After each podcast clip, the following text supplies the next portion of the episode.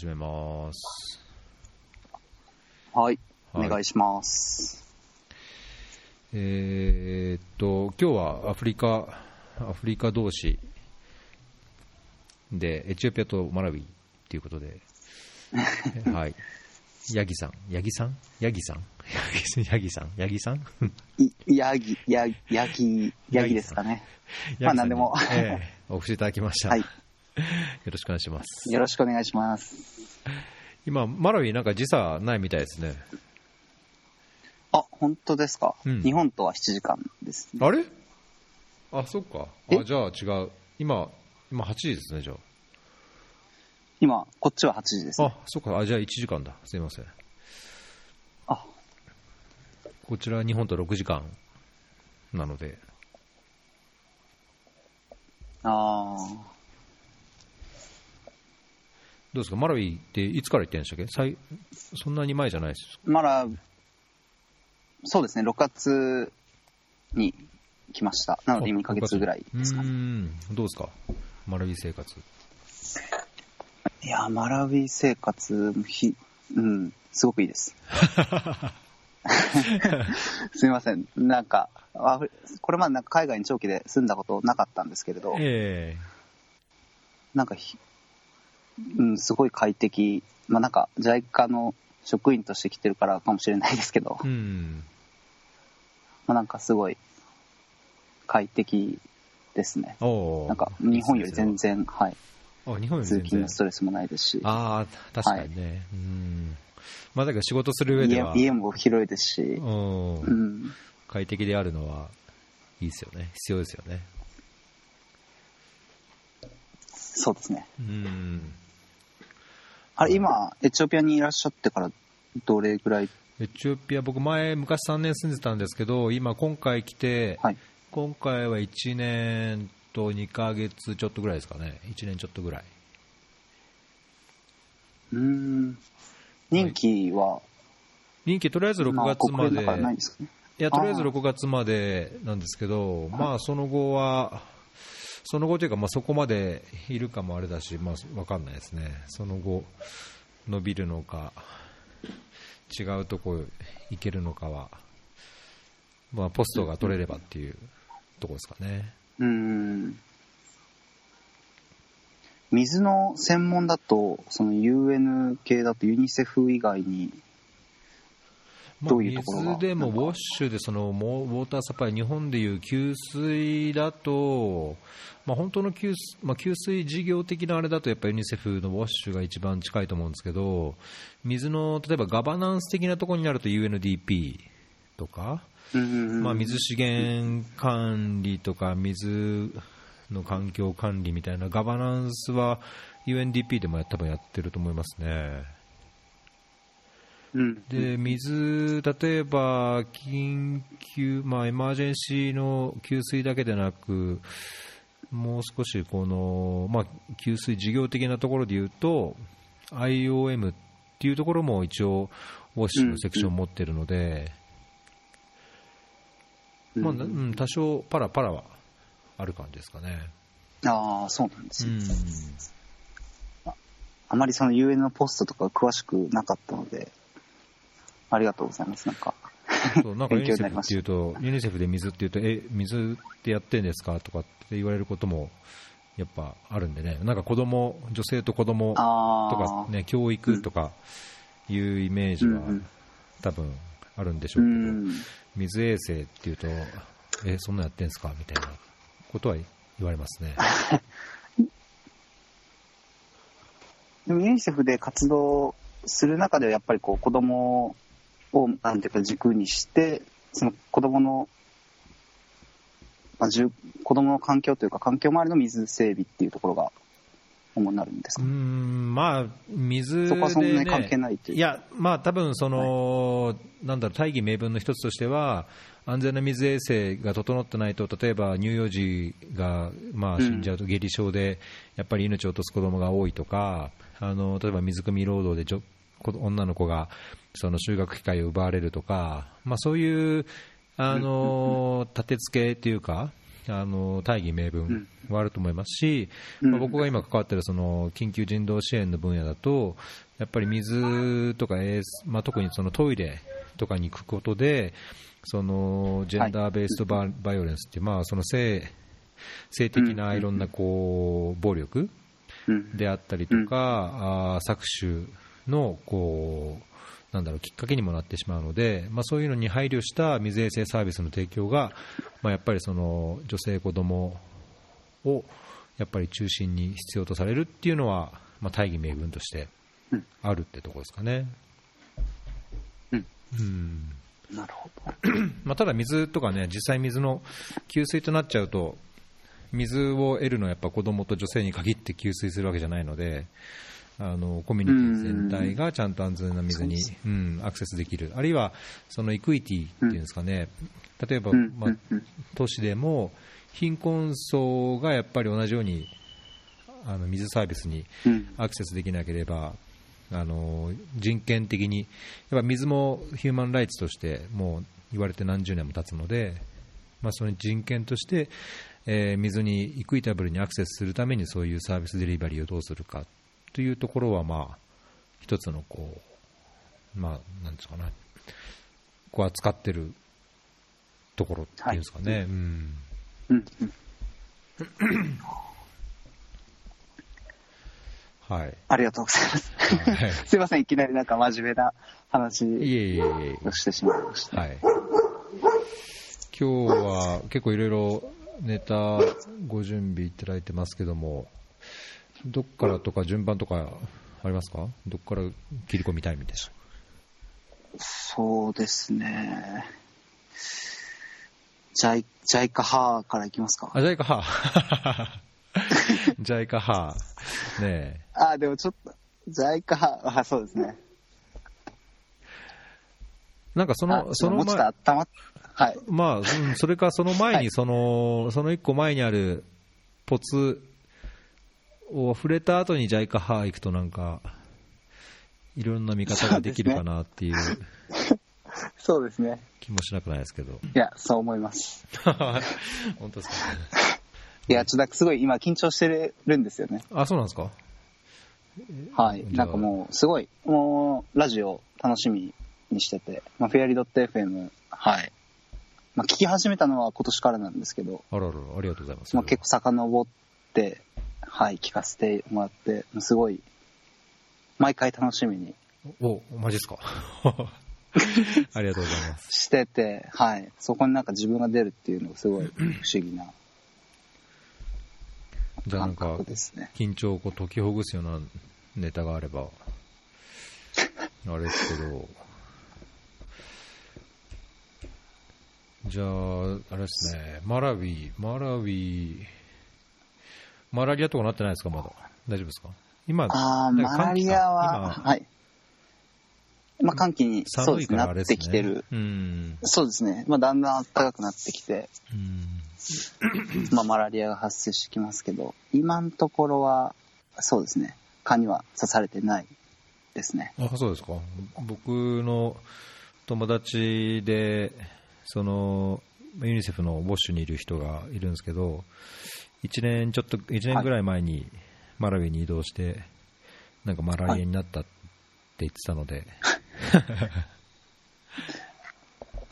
いやーそうですね、結構汚染地域なので、注意が必要です。今、今今も外でちょっと聞いてて、家の中電波が悪いので、まあ、やばいです蚊の対策をしながら、おはい、ーリロリロンゲですか？そうですね、リロングウェイですね。うん首都もリロンゲなんでしたっけ？あそうですね、首都もリロングウェイですね。ああ。でブランタイヤっていうのは？なん？ブランタイヤは昔首都があったところで、あ昔ブランタイヤが首都だったんですか？確か、そう。で、今も、今も商業都市としてすごい栄えてはいるんですけれどもリロングウェイよりも全然、はい。うーんまあ、ブランタイヤ僕まだ行ったことがないので、行ってみたいんですが、もうリロングウェイとは全然比べ物にならないというか、リロングウェイがやっぱりすごい、なんか僕が一、僕は一番最初にアフリカ大陸で、その足を踏み入れたのはマラウイなんですけれど、あ、そうなんですか。うん。もうなんかその時の、まあ、衝撃というか、うんあ、これがアフリカかみたいな、うん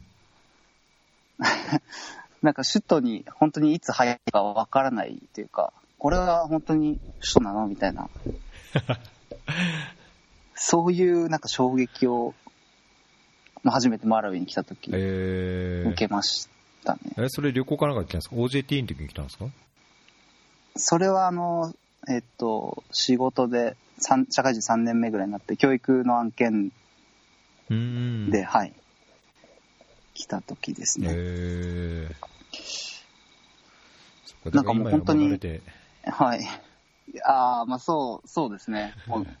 まあ麻痺しちゃったのかもしれないですけれど、なんか、もう本当マラウイに初めて入った時は、なんかもう本当に高い建物もないしう、ん。なんか信号も全然ないですし、うん。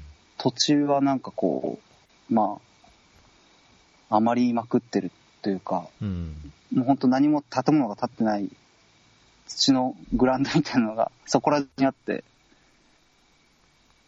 なんかすごい驚いたのをなんかこう覚えてますうね。それがなんかアフリカとの出会いというか、うんアフリカ大陸ってやっぱやっぱりまだまだなんだなと、まあ、その時は思いましたね。その後いくつかいろんな国に行って、はい。アフリカ、アフリカのってことですか？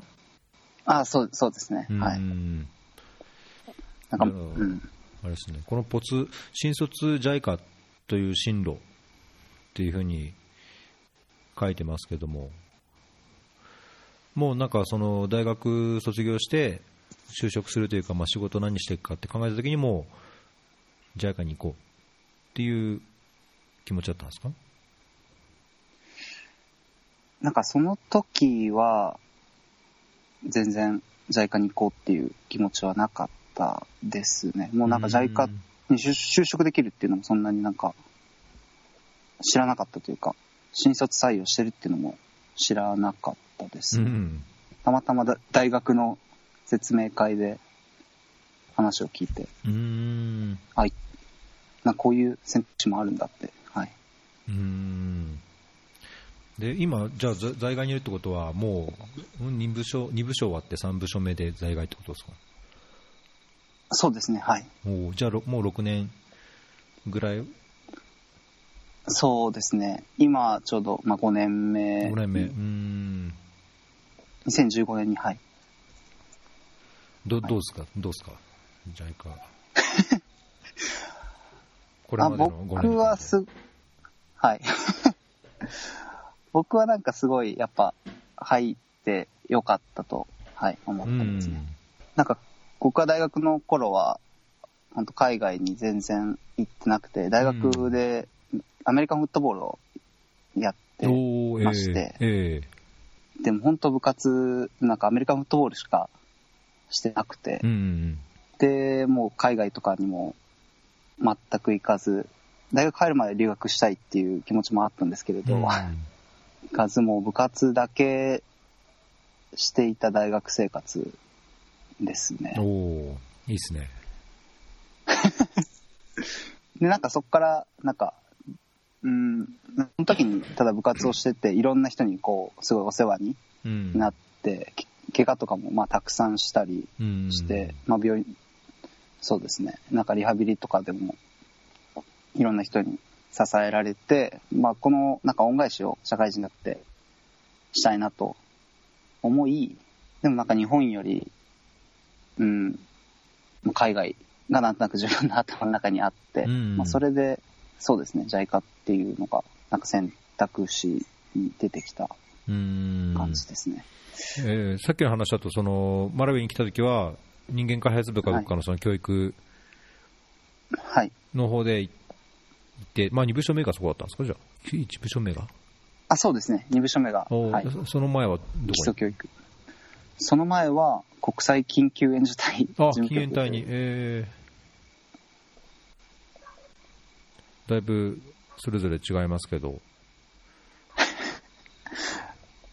そうですね。どう。ですか、なんか社会人、僕、社会人やったことないから、よくわかんないっていうか、全 全然わかんないですけど、その大学卒業して、ポッとこう就職して、マジャイカに就職して、その禁煙隊行って、で、人間開発部行って、で、まあなんかね、その禁煙隊で扱うことと、教育案件で扱うものって全然違うし、なんかその戸惑いとか、その環境になれる、仕事になれるとか、まあ、仕事のの中では特にコンサルとやり取りしたりとか、いや、その専門家というか、ねえー専門員というか、偉い先生みたいな人ともこういうやり合う こともあると思いますけど、この5年間、なんかそういう、どうでした？なんか、そうですね。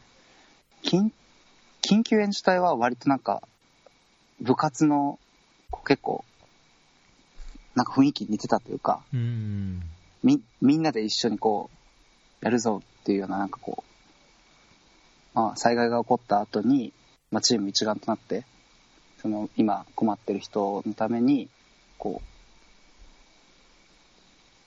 まあ、頑張るっていうような、なんか一体感のある、まあ、活動で、そうですね、なんか、まあ、自分大学の経験も結構生きたのかなとお思いましたねよかったですね。はい。うんで、ただ次のその課題部、うん。基礎教育グループに移った時にはやっぱりその基礎教育っていうまたそうですね、全然こう大学の頃やっていなかった分野での、うん。まあ、知見が求められて、まあ、開発コンサルタントの皆さんと、まあ、こう会話するのもすごい難しかったですし、うん。そうですね。もう JICA のやっぱ技術協力プロジェクトもなんかすごい特殊なルールというか、うん。まあ、し 縛りもたくさんあって、まあ、そこの、そうですね、部分になれるっていうのもすごい、うん、大変、大変だ、大変でしたね。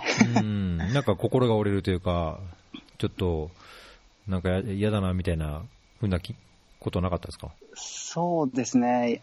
いいや、もう仕事はすごい楽しくて、心が、そうですね、心が、なんか、僕と同じタイミングで配属された1年目の子が、すごい優秀な子で、えー、なんかそことちょっと自分をこう比較して、なんか自分ダメだなってすごい。まあ心折れてはないですけど、まあなんか、なかなか自分がなんかこう、そう、うん、王道でこう開発でいくのって結構難しいかもなってなんかこう、開発でというかなんか、ちゃんとしたビジネスマンとしてこう、うん、生きていくの結構大変だなってなんかこう、思った。えすすいません、なかなか言葉にできないんですけど。ー、はい。えー、えそれは教育の専門的な観点からってことですか、それともその JICA の事業、こう、事業管理的なところですか？まあ、事業管理的なところですね。うーんだけどなんか専門的なあれ、ね、いろんななんか課題部ってやっぱり、なんだろう、ポンとバックグラウンドない中で放り込まれても結構大変だと思うんですけど、自分の色を出そうと思ってもなかなかね、経験とか、やっぱりその専門的ないろんな知見がないとできないこともはい。多いし、うん。もうもちろんその一緒にやる外部の人、コンサルもそうだし、専門家もそうだし、まあ、もちろんそれを専門でやってる人たちとやんなきゃいけないし、まあ、逆に、ね、そういうのから学びながらやるっていう意味では、すごい環境としてはいいところあると思うんですけど、はいうんそのそこはなんかもともと希望して、教育分野に行きたいっていう希望を持ってたんですか？そうですね、教育分野に行きたいっていう希望は。はい。んなそれはな何が何が教育に、水じゃなくてなんで教育にっていうか。そうですね。保険じゃなくて。てなんで教育にとか、そうなんで教育なんでしょなんか貧困の、なんかこう、連鎖を断ち切るのは、なんか教育、まあ子供がやっぱ、まあ可能性があるのかなと思っていて、うんで、きょ子供のことを考えるとやっぱ教育なのかなっていうのがありますう。う。ん、なるほど。えじゃあなんか OJT で僕はうんフィリピンに行って、そのスラム街に行った時に、まあ、その貧困、まあ、スラム、あ、スラム街っていうか、ゴミ山？うん。スモーキーマウンテンっていうところで、まあ、ゴミをこう拾って、それをまあ売ってこう生活している。人たちうん。がいて、でまあ、その人たちの話を聞いて、でまあ、そのですね、生活も大変って言っていたんですけど、やっぱ何が辛いかっていうと、こう、自分の子供も同じようにこう、ゴミを拾う人になってしまうとこ。ろに、なんかこう、なんていうんですかね。そういう貧困のスパイラルというか、そこをやっぱり自分の子供にも、こう十分な、まあ、そうですね、教育を受けさせてあげられないから、まあ自分と同じようになるしかないっていうふうに、まあその人がすごい悲しそうに言っていて、で、やっぱり子供が何がこう、その未来を決めていくかってやっぱ教育なのかなと思っていて、教育の、うん。そうですね、教育の充実、公公教育の充実っていうのが、まあ、その子がなんかこう、か将来のこう夢だったり可能性を叶えられる手段なのかなと思いな、教育に関心を持っていて、そうですね、教育のところを志望しましたね。えー、なんか結構、フィリピンのスモーキーマウンテンでなんかいろんなききっかけというか、なる人って多いですね。ああ、そうなんですね。いや、うん。僕行ったことないから、見たことはありませんけど、話は結構いろんな人から聞きますね。うん。まあ、なんか社会人になって初めてそういうところにも行ったので、うん。これまこれまで行ったことがなくて、なんかもうすごい、はい、衝撃、はい、受けましたなんか、一郎さんがその国際協力をこう目指したきっかけってなんか、あるんですか、まあ、特にう水ん。にも、はい。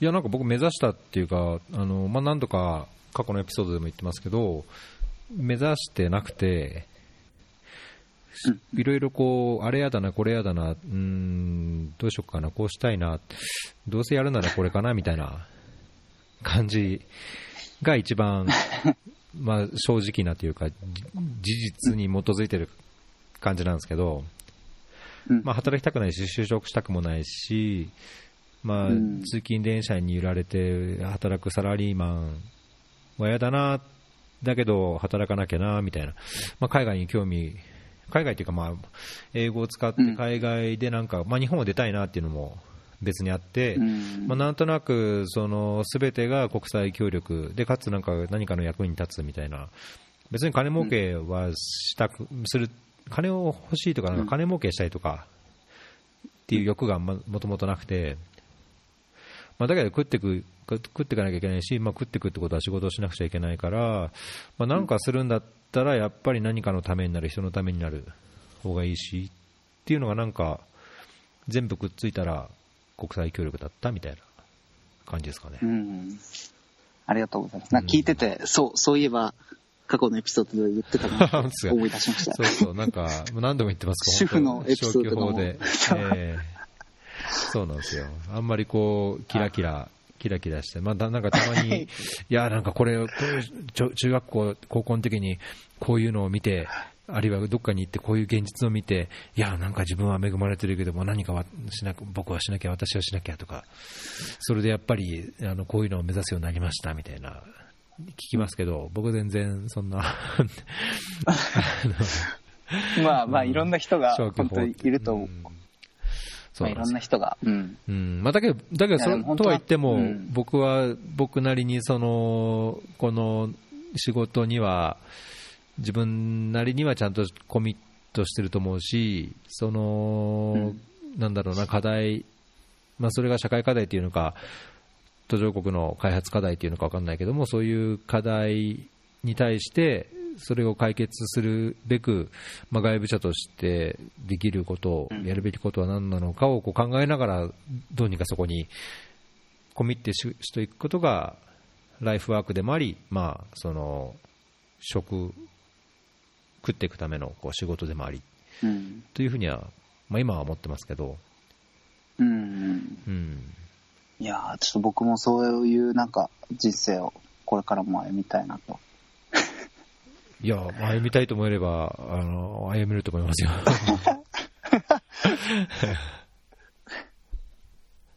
まあそう思うかどうかがまず、あの、大切だと思うんでね。うん。でもそなんかマイマイノリティなんですかね？どうなんですかね？なんか今の日本。なんか過去、昔と比べるとなんか、そういうこう、大課題とかに関心を持つ人が多いっていう、なんか話は聞きますけど、うん。どうなんですかね？社会的に変わっていくんですか？ねどうなんですかね？まあだからよく言われるのは、そのミレニアル世代とか、まあ今の、うんなんだっけ、Z 世代とか、うん。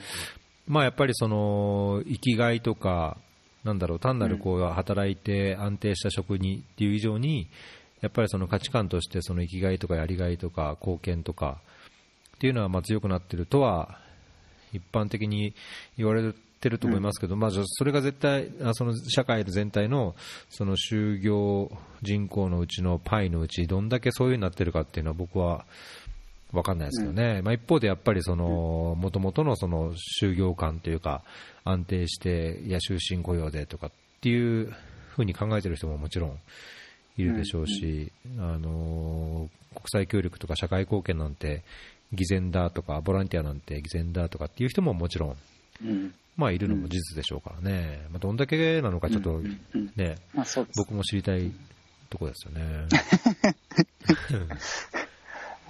うんまあ、なんかマイノリティかまマジョリティか、まあ、分かればいいけども、まあ、自分がやりたいことをやっぱり突き詰めて、ううん自分の人生だし、なんか自分がやりたいことを何をやっても、とりあえずやってみようっていう方が間違いはないのかなっていう気はしますけどね。ありがとうございます。うん。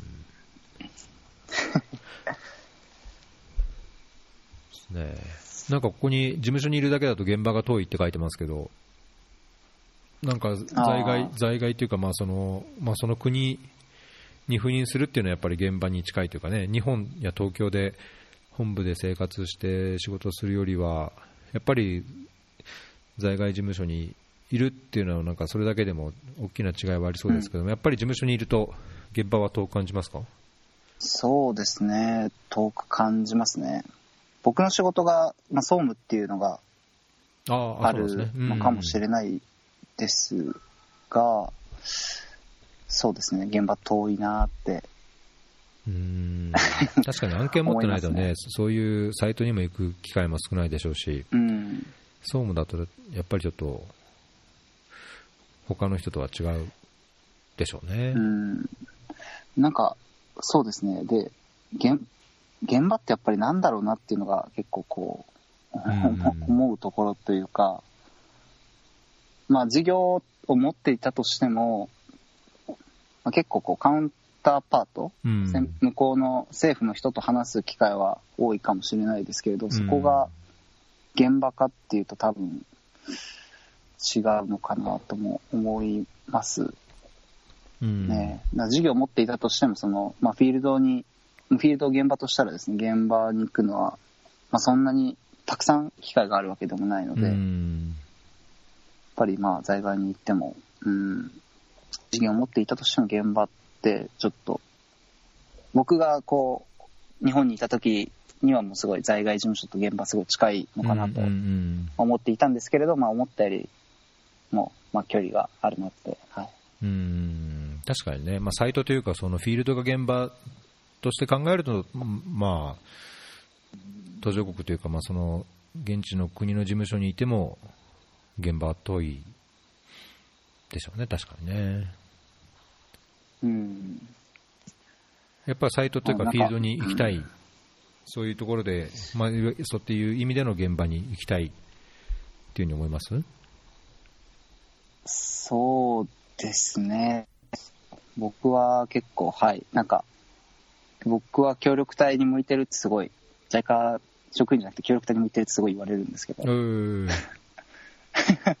まあなんか、そうですね。現場に行って、実際そこに住んでる、まあマラウイだったら8割が、その農、農家さんなんですけど、うんやっぱ農家の人の生活がすごい、まあ、マラウイの、こう、もう、まあ、ジョリティのまあ現場だとは思うんで、そういう農家さんの人と一緒になんか生活を共にしたいなっていう気持ちはすごい、うん なんかありますね。うんなんか昔、まあ、最近はあんまないですけど、最近はないあんまないというか、一例しかないのかな、職員で協力隊にうん。行った人が、もう16、7年前にいましたけど、そういう風にするっていうのも一つかもしれないですね。そうですね。うん、それもちょっと、はい、考えてはいますね。うんもうだけど、あんまりそういうの例って続いてないですよね、職員で隊員で出るっていう人。僕もその、同じ人かわからないですけれど、一例しか、はい。うん、多分同じ人だと思います、すね一例だと思います。うんうん。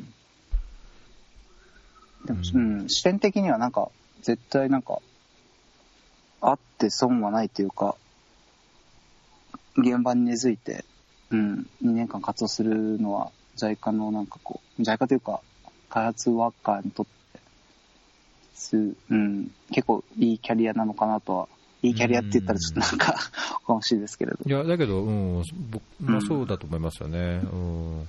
まあ、明らかにその本部と事務所にいるだけよりは、うん、いいと思いますけどね。うん。うん。哲郎さんはなんか、協力隊は経験は特にいや、僕なんか隊員っぽいって言われるんですけど、協力隊はややったことないですよ。うん。N NGO でなんか働かれてたんでしたっけ？そうですね。あの、大学院留学した後に NGO の現地駐在員を1年だけやって、その後草の根の、草の根無償の委託員を在外交換でやって、うん。っていう感じですね。うん。隊員はやってないんですけど、なんかもう、隊員、隊員、え、どこ、何時隊、どこの何時隊ですかとか聞かれるんですけど、全然、残念ながら。まあ、行け行きたくても行けなかったっていう、あの普通に経済学しかやってなかったし、なんか当時、うん。村落、今でいう、今でいうなんだ、コミュニティ開発かな、なんかそん昔の村落開発普及員とか、まあ、なんかそういう特定の専門がない人がよくあの応募するポストに行けるなら行きたいなと思ってたんですけど、まあ、うん。まあ応募さえもしなかったですけど、うん、まあ、そういうところには行けなかったですね。そうですね。なんか僕、うん、すごい協力隊憧れますね。憧れますけど、なんか一歩がちょっとまだ踏み出せない。え、そう絶対職員で行くべきですよ、そしたら。2例、二例、二例目っつうの ?2 件目の、二例目、うん。そうです。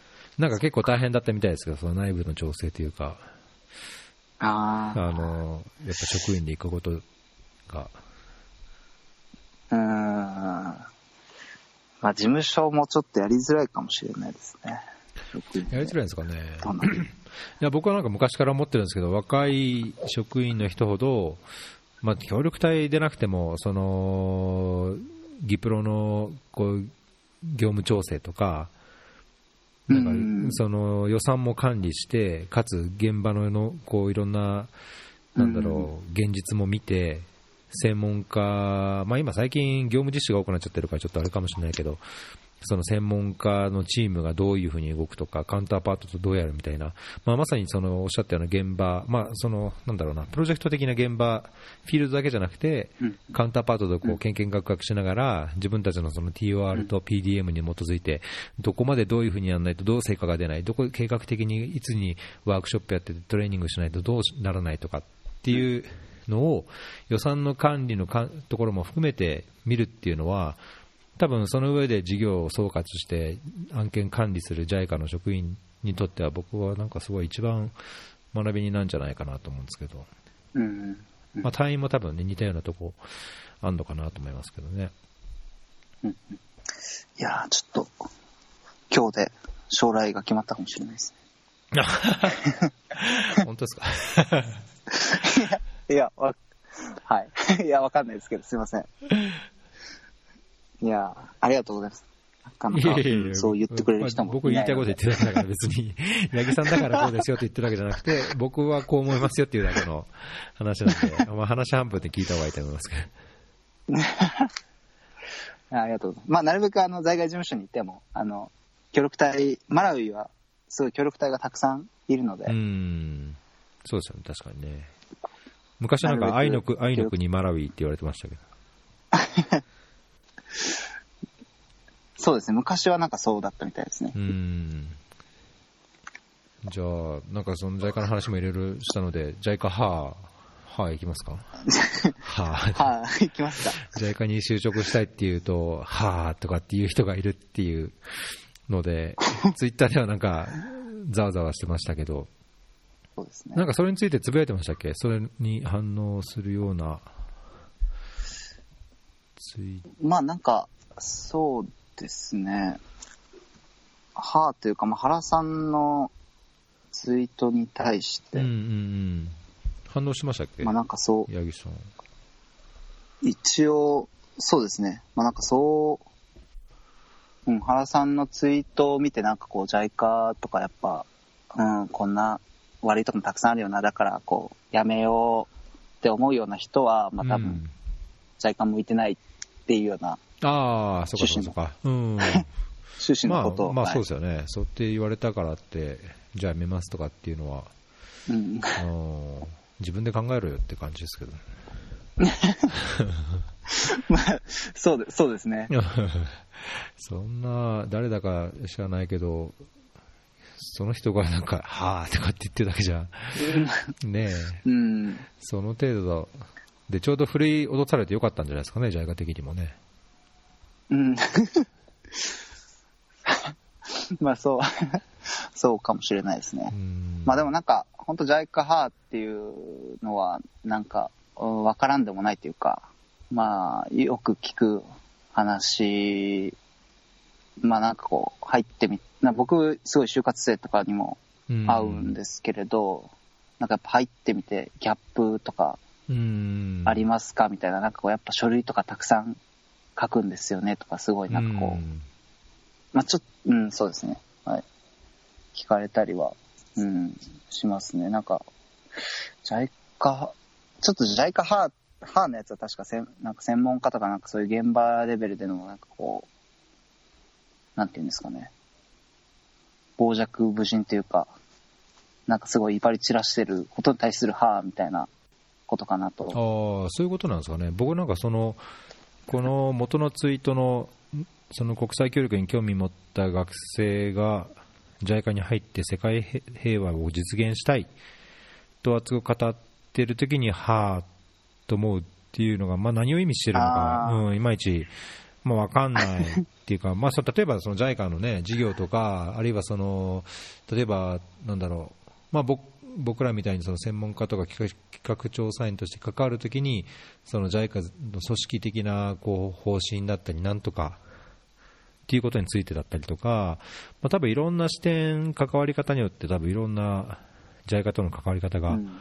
あると思うので、うん。どういう点でその歯なのかっていうのが分かんない、まあ、例えば世界平和を実現したいっていうのは、いや、JICA に入ってもじゃへ世界平和は実現しないんだよっていう意味であれば、まあそれはうん。まあもちろん一理あるのかなっていう気はしなくないですけど、うん。うん。まあ、だけど、なんだろうな、僕はなんかそれ、その世界平和云々以上に、そのなんだろうな、まあやっぱり JICA に限らず、まあ、いろいろなそういうツイートししてる人いましたけど、JICA に関わらず、こ国連でも NGO でも、やっぱりその良くない評判とか、うん。まあなんかね、あのまあ、失敗例なのか何なのか、いろいろ言われることもあるし、うんまあ批判されるべきところもあるのは事実だと思うので、まあそれは多分どこにもいろんな組織に歯があると思うんですよね。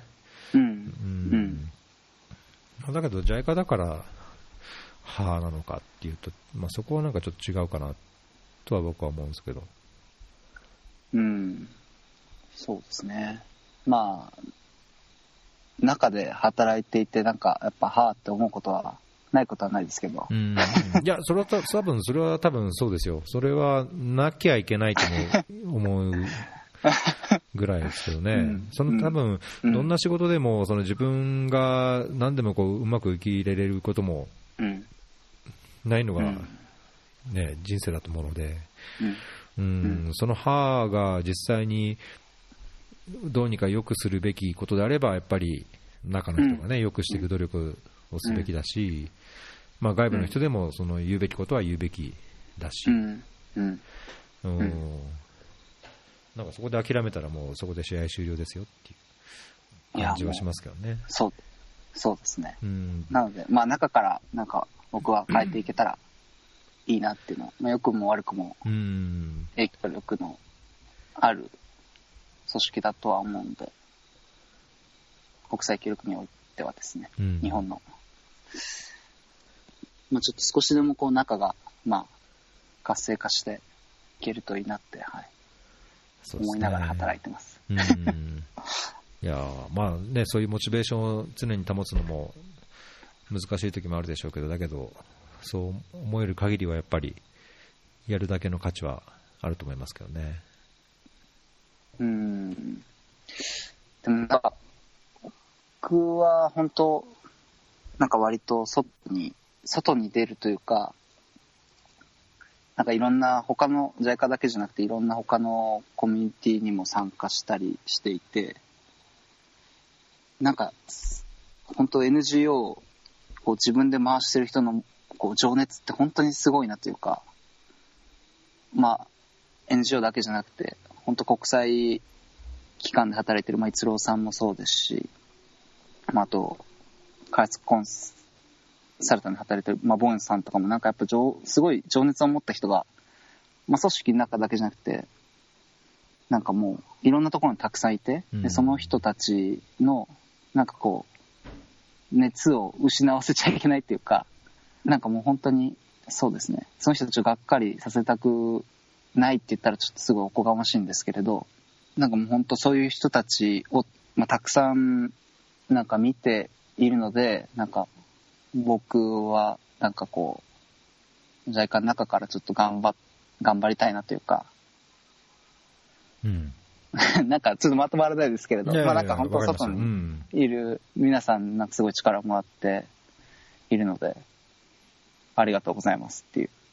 うん まあ、だけど、なんか周りの人、どういう関わりをするにせよ、まあ、関わってなくても、なんかその全く外野的なところから、まあ、一国民としてその JICA を見ているような立場の人であっても、まあ、多分その JICA の本当の意味というか、進化が問われるのは、その開発事業が本当に効果的に実施されているのか、まあ、その税金を使用しているっていう観点からすれば、効率的な事業、効果的な事業がされているのか、まあ、それが結果的にその現地の人に、まあ、すごいインパクトを与えるような悲劇をしているのか、ね、やっ開発協力というか国際協力の事業をやる限りは、多分そこが何よりも一番評価されるべきところだし、まあ、見られるべきところだと思うので、まあね、周りの人はどう思うが、実際その本当成果を出すんだ、インパクトを出すんだっていうのを組織的にちゃんと、ね、第一のコミットメントとしてやれてればまあいい,、いいのかなっていう気がしますけどね。うん。そうですね。うんまあ、なんか変なこう、まあ、会社でもそうですし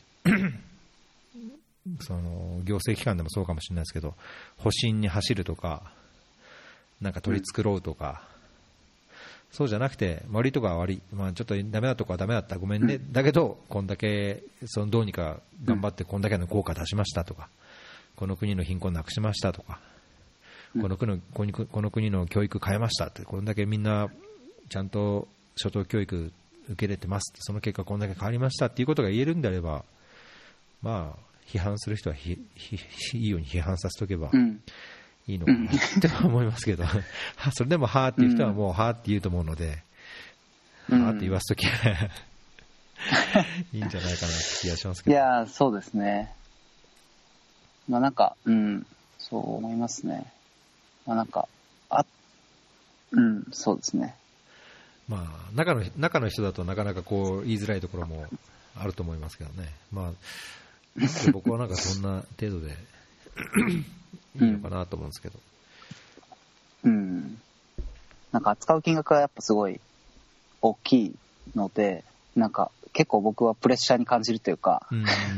この、なんか、まあ、言ったら億単位のプロジェクトうん。こ動かすのが、なんか自分であっていいのかっていうのはすごい思いましたし、そこにこう見合うだけの成果、その、をプロジェクトの総予算の数パーセントのよ年間予算で回っている国内の NGO と国内の社会課題解決の NGO とかもあったりするわけでそういうところにお金がいかずこっちに来てるなんか意味というか JICA の事業に対してお金が使われてる意味とかなんかそこに本当にそこの事業にかけるなんかこう、うん、意味がどれだけあるのかなっていうのはなんか常にこう、まあ、課題を言った時にからなんかこうか葛藤というかまあなんか思ってたところですね。うん、まあはい。まあそれでうんそうですね、まあ、そう思いながらこう自分は授業をやっていましたね。うん。まあ、それは多分。分今後もはいうん。あまあ、今後も続いていくでしょうし、まあ、解決、うんまあ、すっきりすることはないと思うんで、まあ、なんかそこは自分の中で常に問いながらうん。自分 自分のやってるところが、はい、本当にどれだけ効果があってそこに見合う価値を作れてるのかっていうのを、はい、と取っていきたいです。うん。まあ本当その価値とね、意味を、こうちゃんとうん徐々にでもこう作れていけるといいですよね。まあもちろんいろんな葛藤とか、はいなんだろう、まあ組織内でも多分いろんな苦労とか壁はあるでしょうけど、まあそれでもやっぱりそういうね、なんかパッションというか、アスピレーションみたいなのも持ってることが多分何よりも大事だと思うんで、なんか少しでもそう徐々に意味とそういう価値を作れていけるといいですね。そうですね。なんかそういう時に、まあ僕はなんか、そのパートナーシップというか、JICA 内だけじゃなくて、JICA 外の人といろいろ関わりながら、なんか作っていけるような、まあ、人材でありたいなとは思っていますね。うーんいいですね、楽しみですね、これから。やることがいいっぱいありそうで。ちょっと、これでなんかもう、1年後 JICA とかや JICA 見てたらちょっと 笑ってください。いや、それはそれで、ね、ないことじゃないだろうし、それはご自身の選択でしょうから、いいんじゃないですか。その意味と価値を求めていっても、ここに意味と価値をこう、はいこんだけ自分の人生を削ってやる必要はないと思った時には、まあ、やめざるを得ないっていうかね。うんそうですね。うんいやー、ありがとうございます。なんかもうすごい、はい。いや、僕別に人生相談とかしてるわけじゃなくて、ただ普通に、あの、なんかこう、雑談をしてるだけなんで、そんなにありがとうございますなことをしてないんですけど。あれですね、だから気づ気づくとなんかあれですね、これ、あの、ネタにもありますけど、ティカットも終わったみたいですね。あー、ティカット終わったみたいですね。ねえなんかあまり事務所にいると、なんかこう、そんなに、やっぱ東京は盛り上がってそうだけど、うん、国内では、てんてんてんみたいな。おーあまあニュースにはなってましたけど、はい。TICAD ね。で次もだけど、うん？次は3年後アフリカなんですか、また。うん、ちょっとわからないです、ね。なんかローテーション、予ちょ定では。ちょっと前からあうんりましたね、ケニアでややって以降は、3年おきにとかって言われてたけど、ですね。アフリカなのかなそれはマラウィとかでやったら、すいませんいいじゃないですか、マラウィとかでやれれば、あ、そのところはいないか、3年になるともういないかもしれないですね。いるか、あーまあそうですね。いないかもしれないですね。まあ、マラウイは、ちょっポストできない。いやホストね、結構、うん。まあ、やれるように、はい、頑張りますう。んまあなんかね、やっぱりあ結構な人数が来て、あのその宿泊施設とか会議場とか、インうんインフラ的なところも見られるだ,、だろうから、うん。まあ、ちょっと厳しいところあるかもしれないですね。うん。そうですね。哲郎さんはなんかこの前の原パンさんのラジ、回でも、えまあ、ティカットはもう、お腹いっぱいというか、そうっすねまあ、ちょっと距離をティカット疲れみたいな。だから僕、なんか初めてティカットになんか関わったというか、ええアフリカにその、はい、は関わったのもちょうど2年前ぐらいなので、うんまあティカット今回初めて迎えましたね。うんまあ、お祭りだなと、はい、いう印象どうですか、本部にいるときは、多少その準備とかもしてたんですか？そうですね、多少、はい。教育のところで。うーん。教育とあとスポーツもちょっと、はい。えー、いや、まあ僕も昔はちょっと関わったときは、それはそれで、まあ楽しかったというか、あれでしたけど、うん。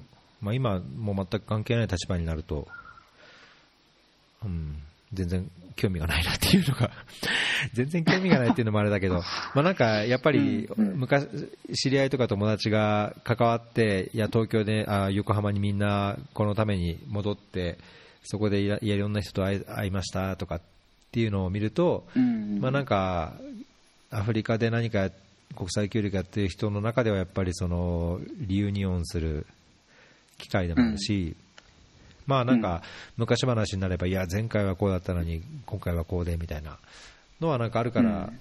まあ、それはそれで関わるのは面白いのかなとは思うんですけど、まあ、今は全然部外者になっちゃってるんで、なんかあんまりこう、冷めて目で見てるところは正直あるかもしれないですけど。うん。なんか最初にティカットに関わるとなんか、いやだけどこう、だいぶモチベーションも上がったりとか、こうなんだ興奮興奮するようなとこがあったんじゃないですか？そうですね。確かになんか、こんなにこう、まあ、日本とアフリカの関係が、なんかフィーチャーされることもないですし、うん自分が関わったイベントで、なんか、大統領とかが登壇してとかいうのも、なかなかない経験なのうで、んすごく、はい、まあ、いいいい経験にはなりましたね。いいですね。そういうのはいいですね。うん。まあ、ここから、そうですね。あとは、どうこう、具体的にこう、インプリメントしていくというか、うんまあ、続けていくかっていうのは、まあ、それが、そうですね。あの、組織の役割かなと思うんで、ここからが、うんはい、大事かなと思う。はい。うんまあね、なんかティカットで僕はなんかいまいち誰がどういうふうに、まあ、日本政府が主催してとかって書い書いてあるけど、うーん、いまいち、そこもわかんないですよね。まあ別に JICA のやってることじゃないわけじゃないですか。一、はいその開発に関係する点ではやっぱ JICA も関係するけども、まあ民間とかになるとやっぱり、まあ JICA もいろんなね、その民間連携で関係するところはあるものの、必ずしも JICA だけじゃないし、うん。うんもっと開発、開発的なこう ODA 関連であれば、まさにそのキーステークホルダーではあるものの、なんかそこら辺はなんか最近よくわからない、もやもやもやっとしたる感がなんかある感じしますね。うん。うん。うん僕的には。まあまあ、かかかってないからな、なんか偉そうなこと言えない。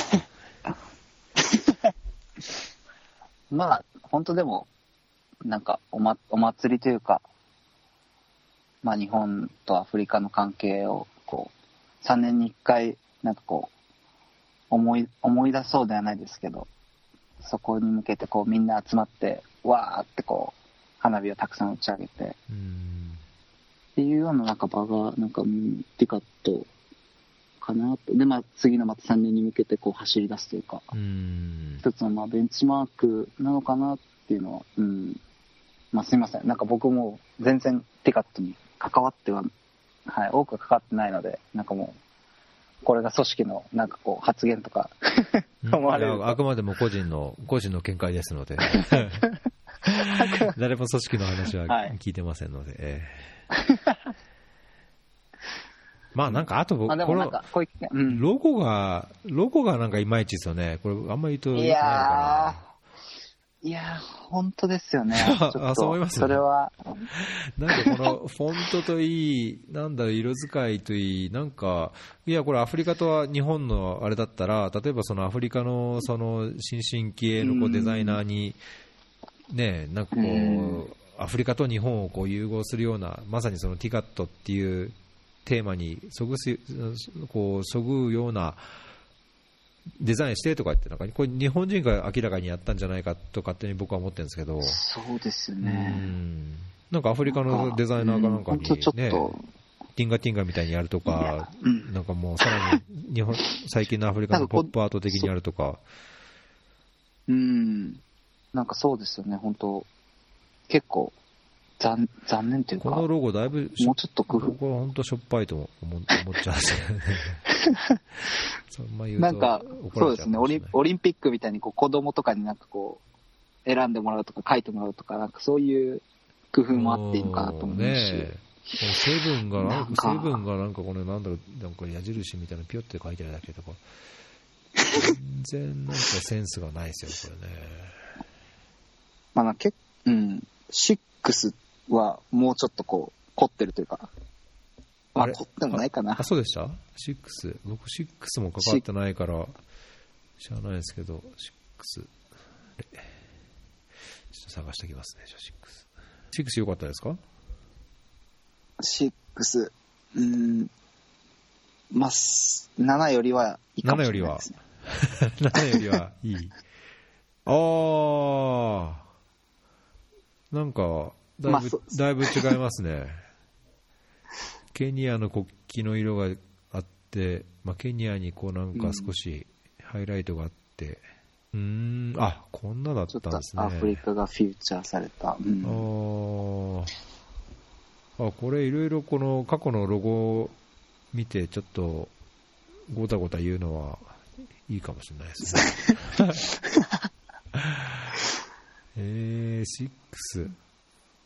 いやー、これだけど、この7のやつは、あれですね、5の時とな全く同じ、なんか7の黄色の7が V になってるのが5ですね。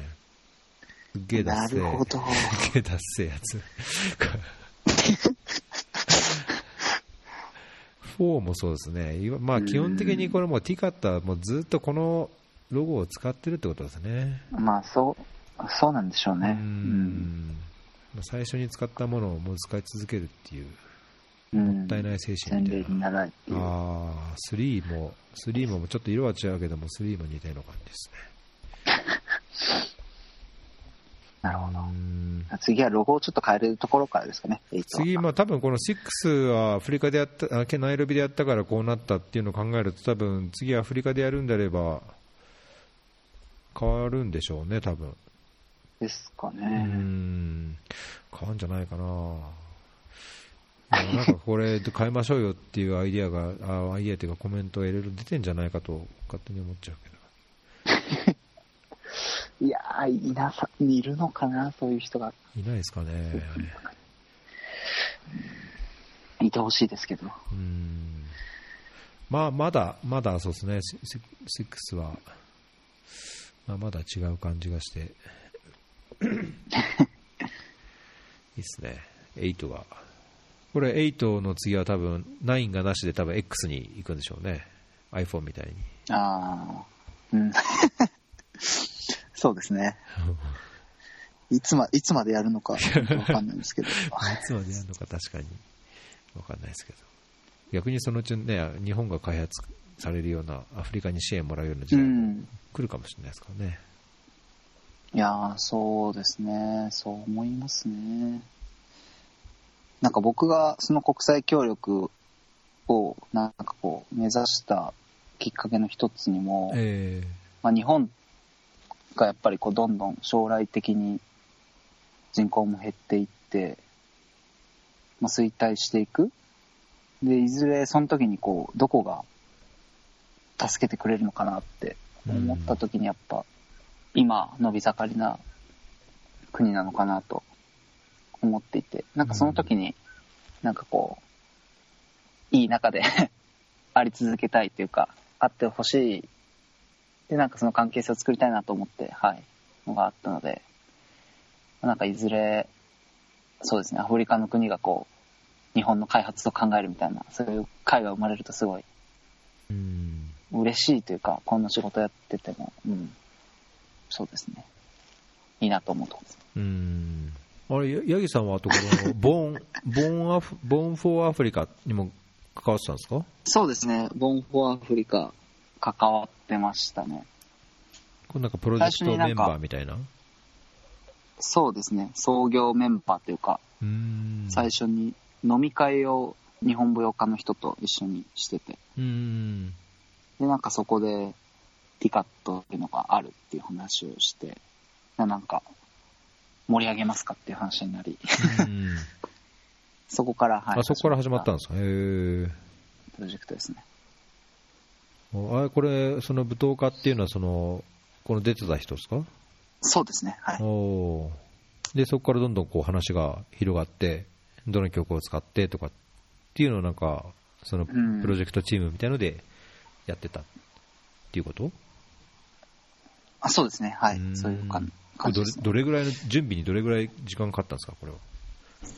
準備は、これは、まあ、去年の10月に、その飲み会がええ開かれて、そこからどんどん話が進んで、そう、まあ、なかなか進まなかったというか、うん そこからは、すぐには。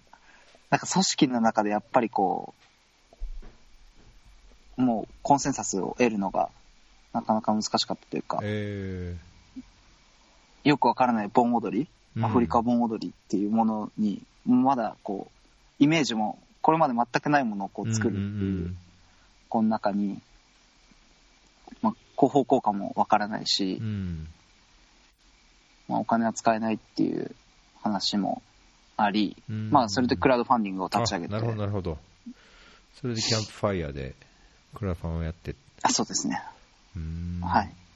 で、まあ、きうん、すごい、けアフリカに行ったのも7月とかなので、公開の1ヶ月前ぐらいですね。いやこのえこの7月に行ったんですか、去年からだから、超直前じゃないですか。そうですね。その直前に行って、はい、撮って、えー、どうにか間に合わせたみたいな。どうにか、はい、間に合って、無事公開されました。ね。うーん。ええどうですか、そのこのいろいろその最初の飲み会から最後までこういろいろいろいろんな紆余曲折とか、まあ、こうくじけそうな時とかもあったのかもしれないですけど、やり遂げた結果、どご自身としてはなんかどんな感じがしてます？なんかゼロからやっぱこう、一つのもうこうものを作れたことっていうのはすごいなんか、まあ、そうですね、貴重な経験というか、本当にこれまでなかった経験だったので、しかもそれがなんかアフリカと、まあ、日本を、まあ、つなぐきっかけになる可能、なる可能性のあるものっていうのはすごいなんか個人的に、まあ、一生の思い出にもなるかなっていうぐらいの、はい、経験にはなりましたね。えー、よかったですね、じゃあ。そうですね。まあ、これまだ、で、YouTube に今公開してうん。て、目標はまあ100万回再生うん。をまあ一つベンチマークにして。ますね。んなんか100万回するとなんか、まあいいことなんですか？100万回再生すると、なんかこう、もしかしたら紅白とかにもいけるかもみたいな。ほう、マジで？紅白。100万回じゃちょっとあれじゃないですか、100万回で。いや、でも、あの、ひばりさんっていう、こう、美空ひばりさんの曲っていうのがあるので、で、ひばりさん今年がその没後30年っていうあか、ー。まあ、一つの節目の年あなるほどね。まあ、そうですね。紅白の可能性もあるっていうのが。あるので、まんで、まあ、紅白に出れば、まあ、なんていうか、より日本の人が、まあ、アフリカのことを、まあ、なんかこう、みそうですね、魅力的なこうアフリカのことを知ってくれるというか、うん、きっかけにもなるかなと、はい、思うん、なるほど、確かに、ね。とりあえず今100万再生に向けて、じゃあこのリンクを貼って、みんな ああ、もう、1日1回見て、100万、100万再生。そうですね。うーんなんか N 国なんとかにぶっ潰されなければいいですけどね。いやー、そうですね、ちょっと怖いな。訴えられないように、はい、します。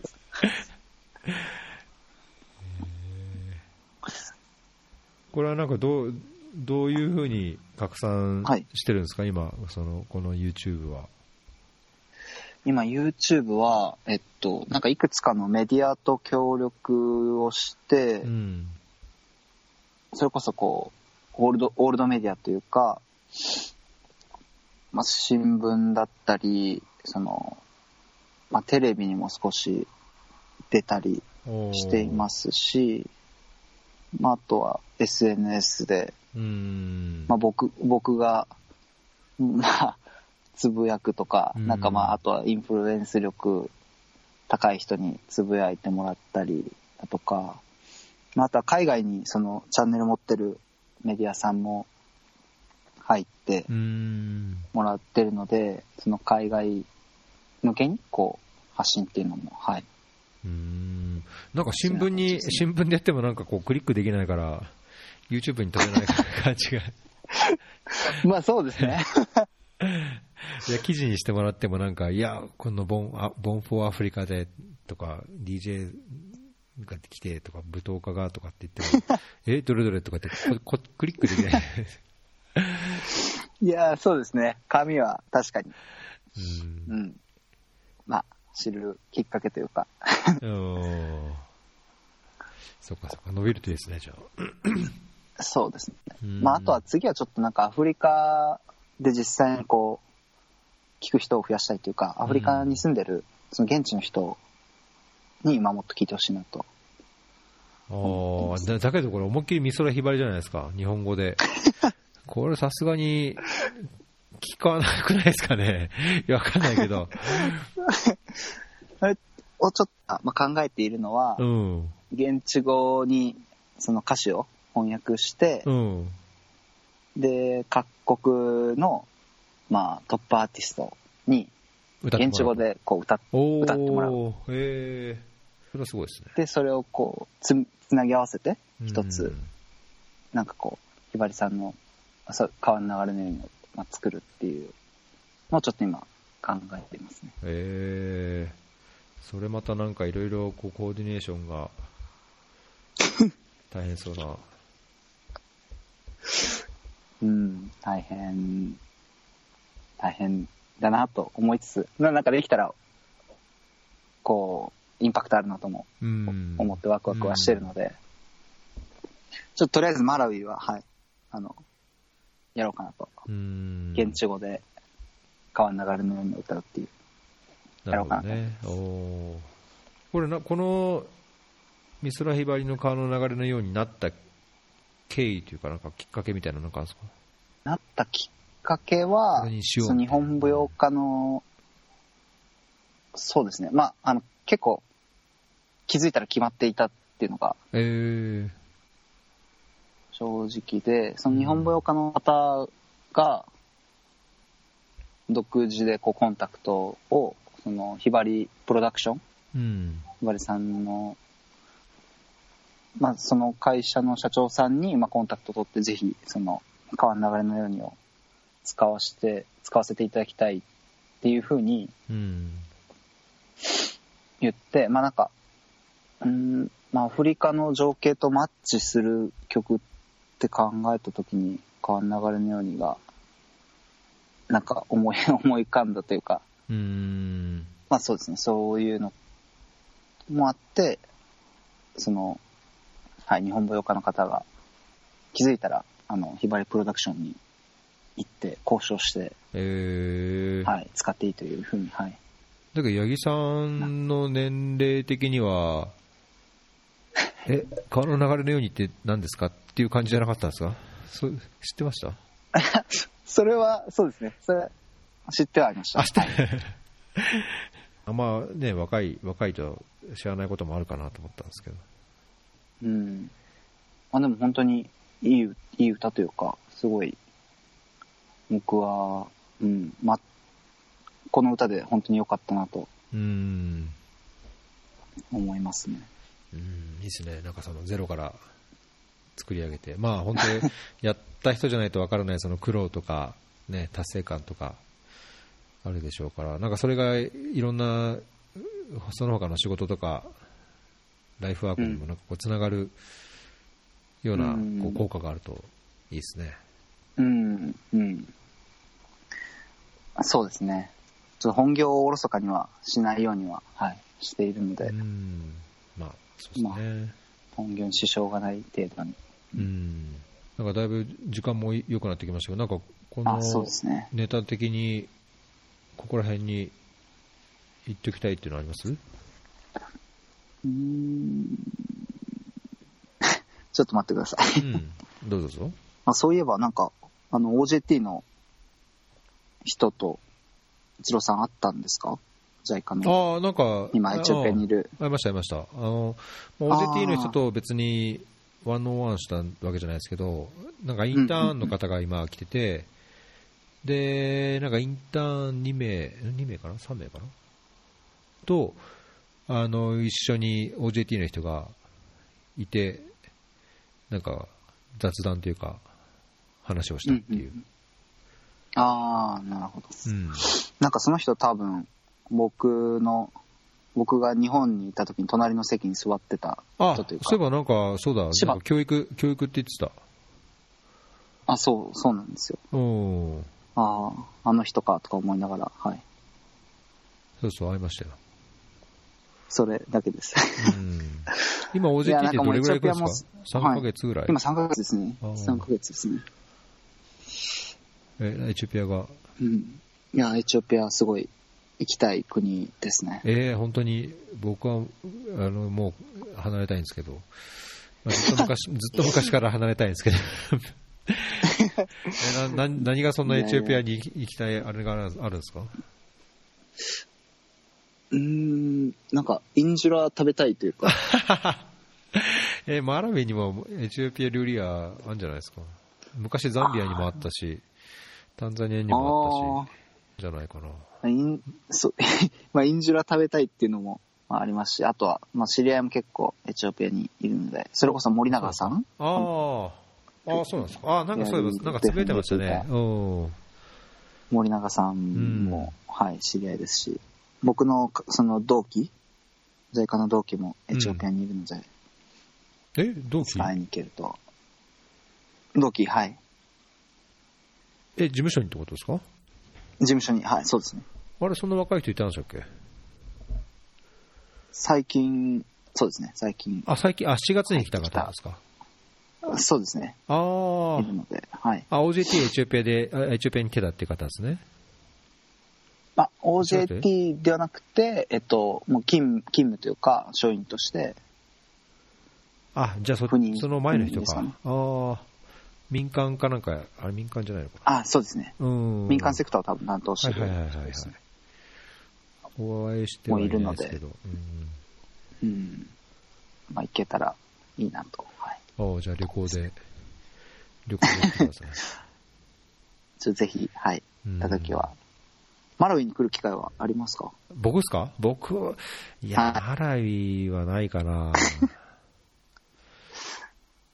うーん。そうですか基本的にないっすね。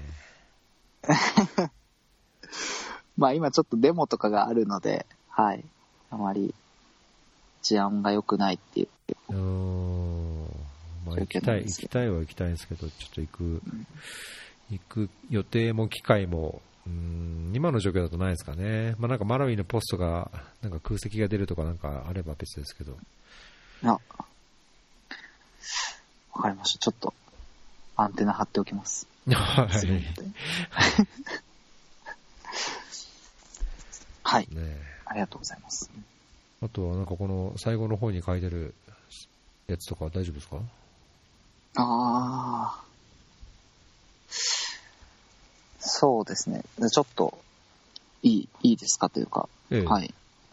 僕はなんか、まあ、海外に行って、まあ、なんかよく言われる話かもしれないですけれども、うん海外に行ってその日本の良さに気づいたというか、日本ってやっぱすごい暮らしやすい国だなっていうのは感じて、逆にその日本の課題というか、日本人のこの幸せのあり方というか、生き方というか、まあそこにこう疑問も持ったり、そうですね。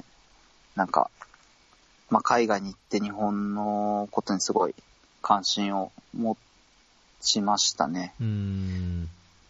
将来的にはちょっと、なんか、地方創生、地域活性化とかにもなんか、地域活性化と国際協力を組み合わせた、なんかこう、関わりもちょっとしたいなっていうのは、今自分の中であるんですようね。ん。あ、それライフワークとしてしてってことですか？あ、そうですね。うんライフワークとしてですね。うん。それを思い出始めたのはなんかママラウィに来てからっていう感じですか？出張で出るようになってからって感じですか？出張で出るようになってからですかね。うん。まあなんかこう、すごい世界、まあ JICA に入ってからまあ海外に行くようになって、うん。世界ってなんかこんなにこう、いろんな国の人がいて、うん。全く違う文化で暮らしていて、いやなんか本当に、うん、面白いというか、僕はすごい面白いなと、それは思ったんですけれど、うん。まあその面白みをこう知らない人というか、まあそれをしやろうともしない、こう、やろうともしないって言ったらあれですけど、やるきっかけがないというか、人は多分、日本の国内、特にその田舎にいる人は多分結構いて、なんかそういう人たちが少しでもこう、外に目を向けて、ちょっと行ってみようかなって思うような、なんかこう、きっかけを作りたいなと思ってますね。うん。なんて言ったらいいんですかね。まあなんそうですね。ん僕はなんか生まれた場所によるこう格差っていうのをこうなくしたいというか、どんな場所に生まれてもこう、まあチャンスをつかめるような世界を目指したいなと思っていて、うんまあそれは日本の田舎？もう、まあ東京の人に比べたらもしかすると情報っていう観点で言えば少ない情報とか、まあ、ロールモデルとか観点で言えば少ないのかなと思うので、うんそういう人たちにこう海外に行くきっかけだったり、まあ、そういう田舎に海外の人を送るっていうようななんかそういう場とかをこう作っていきたいなと思っていますねライフワークとして。うん。いいですね。でまあ、なんかそのそのきっかけの一つがなんか東京オリンピック東京オリンピック・パラリンピックのホストタウンってう。いうん授業はいはいはいはい。かなと思っていますね。ね、なんかこれ自分の出身地がどうなっはい。たとかって、そういうのあもあるんですか？そうですね、自分の出身地は、まあ、ルーマニア、まあ自分の出身地はルーマニアなんですけれど、うんまあ、それはそれでいいとして、なんていうか、いろんな、まあ、アフリカの、その、いろんな国が、日本のこう地域と結びつく機会ってなかなかないうん。のかなと思っていて、まあアフリカだけではなくて、まあいわゆる途上国っていうような国が、こう、日本の地域と結びつく機会って、先進国に比べるとすごい少ないと思うので、うん。なんかそれをこう、東京オリンピック、パラリンピックっていう、パラリンピックのホストタウンっていうこう制度としてこう結びつく機会があるので、そこをきっかけになんかこう、いろんな交流がこう、国と地域、国と、そうですね、その日本の地域が結びつくようなチャンスが今は、まあ、2020年までですけれど、まあ、あるので、そこをなんか契機に少し仕掛けたいなと、はい。うん。なるほどこれどうでもいいですけどこの貼ってもらった官邸の ホストタウンのリンクが、こう PDF か、はい。このエクセルを PDF にしただけのようななんか見にくいのこれどうにかしてほしいですね。文句ばっかりですいませんって感じですけど。超作業用な感じの。いやー、もうちょっとね、そう工夫してこれせめてなんかこのテーブルテーブルにしてこう一段一段色を変えればうんなんかこう横にピーッときてもなんか何何時登録なのか分かるとかこういうの考えないのかね、うん。なんか全然ワクワワクワクしないですよね。ねこう 見にくいしワクワクしないしなんか まあなんか作業用のあれでしかないのかもしれないけどうんなんかこういうところはもう少し改善の余地がよっぽどまだアフリカの方がまだいいんじゃないかっていう気はうやりますけどん。はい。すいません。親父のたわごとでした。ありがとうございます。はい。はい。えー。そうですね、五輪もなんかいろいろ、なんなんなんか海が、あの大腸菌があって、トライアスロンができないとかとか、まあなんか、ボランティアがもう夜中までやって帰り帰れないけど、自分自分でどうにかしろみたいなう。ん 宿泊費がバカみたいに高騰して泊まれないのに、自分でどうにかしろみたいな。ボランティアはうんボランティアで金なしみたいなね。いろいろ批い判がありますけど。どうなるんですかね。ねまあ、なんかどうせ我々いないからよくわかんないんでしょうけど、この頃に帰ったりするんですか？そうですねオリンピックに合わせてなんかい、や、ちょっとまあ、今のところは帰る予定はないですうね。ん、まあ、マラウィのホストタウンも決まっているので、えそことなんか協力しながら、もし、もし、エスコートみたいな形で行けると僕すごい嬉しいなと。思うんですけれど、だからちょうど赴任して1年ぐらいだから、ねえ、休暇一時帰国のタイミングとしては、夏ぐらいのあれが、あ良さそうですね。今なんか1年半ですね、休暇一時帰国は。あ、1年半なんですか？え、1年半ですね。それまでにじゃあ健康管理休暇が2回ぐらい入るってことですか？健康管理休暇1 1回。回ですね。1年半。6ヶ月、着任して6ヶ月で。おー。え、で、1年ではちどこにも行けないんですか？さそうですね、とりあえず、健康管理休暇終わってから1年間しないとい一時帰国できないと。結構なんかハードな感じですね。そうなってますね。うんユニセフはなんか、ないですよね、もちろんなんか。まあ休一暇、時休暇日数が決まってるので、その休暇日数。で、どうやりくりするかっていう感じですね。ん。うん。別に日本がベースとしての契約じゃないので、あの日本に帰うるん。っていうこともうん。別に必要なないじゃないし、うん。そうですね。うん。まあしばらくは日本にはちょっと帰れないですけど、まあ今のところはなんかもう全然こっちにいたいあそ帰りたくないみたいしくならないですし、はい。そうそうですね、うん、ずっとマラウィに、あずっとマラウィンって、うんちょっとわかんないですけど、マラウィンいいなって感じてな。ますね。えーまあ事故がなく、こう、楽しく、まあなんか現場が、っていうかね、サイトにこう、ちょっと遠いっていうのははいちょっと残念なとこかもしれないですけど、なんかそそういう機会もいろいろ作りながら、有意義に過ごせるといいですね。そうですね。まあ、こ今週末も協力隊の活動のところに行ってくるので、うん。なんか、もう、機会を見つけてはもう、隊員の認知に行かせていただこうかなとは、えー。え、それど、どこら辺に行くんですか、まあそういう現地は。それはですね、なんか、難民キャンプで、理科実験をするんですよね、え？今週末に。マラビってな難民受け入れてるんですか？どこから難民来てるんですか？コンゴ民からですね。コンゴ民から？え、ザンビアを越えてってこと？国境接してましたっけ？ザンビアを越え、いや、国境接接してないですよねしてないかったかな。はい、うん。でも、コンゴ民から難民を受け入れてるはあ。キャンプ地があって、あるんですね。へえ。そのコンゴ民の難民はどどっかまたいできてるですね、それ第三国定住とかってあれなのかな、でこのタンガニーカのところから、タンザニアとマラウイあザンビアの国境のところをこう縫ってこないと、マラウイ入ってこれないですもんね、思いっきりザンビアを横切るか。うん、ちょっと違ってたらすいません。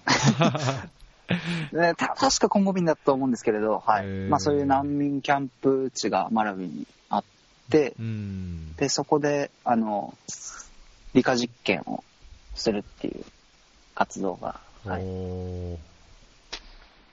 お隊員が、はい、結構してるので、そこにちょっと行って、うん、いろいろなんか見てこれるといいなっていう。へええーっとね、あ本当だ、コンゴ民から来てる、来てますね。2018年3月の時点で3万7000人以上。うん。うーん、へえ、あ、そうなんですね。うん。知らなかった。おーあなんかこの、C、CRRF も、 Comprehensive Refugee Response Framework もなんかこうやっていく意向がマラウィ政府にはあるんですね。聞こえます？う聞こ聞こえます。こっちは。あはい。聞こえています。ーんいや聞これは知らなかったですよ。だけど、マラウィにコンゴ民の難民がいるとは。そうなんですようー。んコンゴ民は今、えまあ、エボラ出血熱が流行しているので、ねえやばいですね。少しそこが、うん、まあ、き懸念というか、まあそうですね、感染がもしかすると、マラウイで始まるとしたら、難民キャンプのところがちょっとリスク、まあ、スだけど最近ねそ、そんなにすごいアクティブに難民が入ってきてないんであれば、あれでしょうけど、うんこれ、どんだけ今でも入入ってんのか、ちょっと、うそうですね。んなんか UNHCR のサイト見る限りではちょっと分かんなかわかんないですね。今度ちょっと JPO の日本人に聞いてみます。UNHCR にいるので。あ、そうなんですか？うん。はいいいですね。なんか楽しいサイト視察というか、なるといいですね。そうですね。少しでもうん現場のことを知れるといいなと思はいいますね。まあ、じゃあ、あとは、休暇の時にはエチオピアで、そうですね。ちょっと、その時、はい。行く前に事前に連絡しますので、ええ連絡してください。ぜひ会いましょう。はい。い、やー今日はこんなとこですかね。大丈夫でした？なんか言いたいことを言えました？ちょっとなんか、言いたいことを、緊張してるのか気使ってるのか、あれですけど。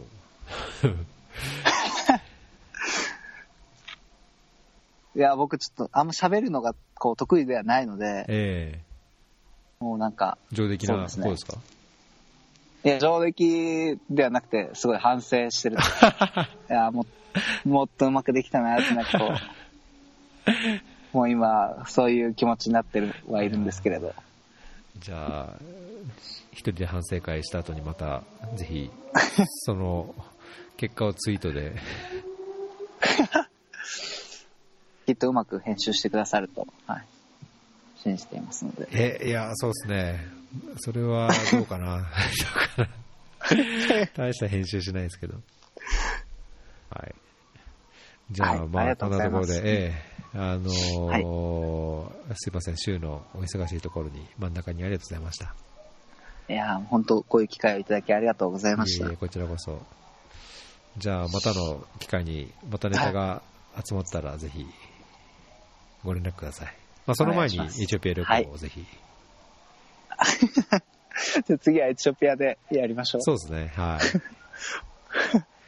い。は はい。じゃあ、ありがとうございますはい。今日はマラウィからヤギさん、ヤギさんでした。ありがとうございました。はい。ありがとうございました。はーい。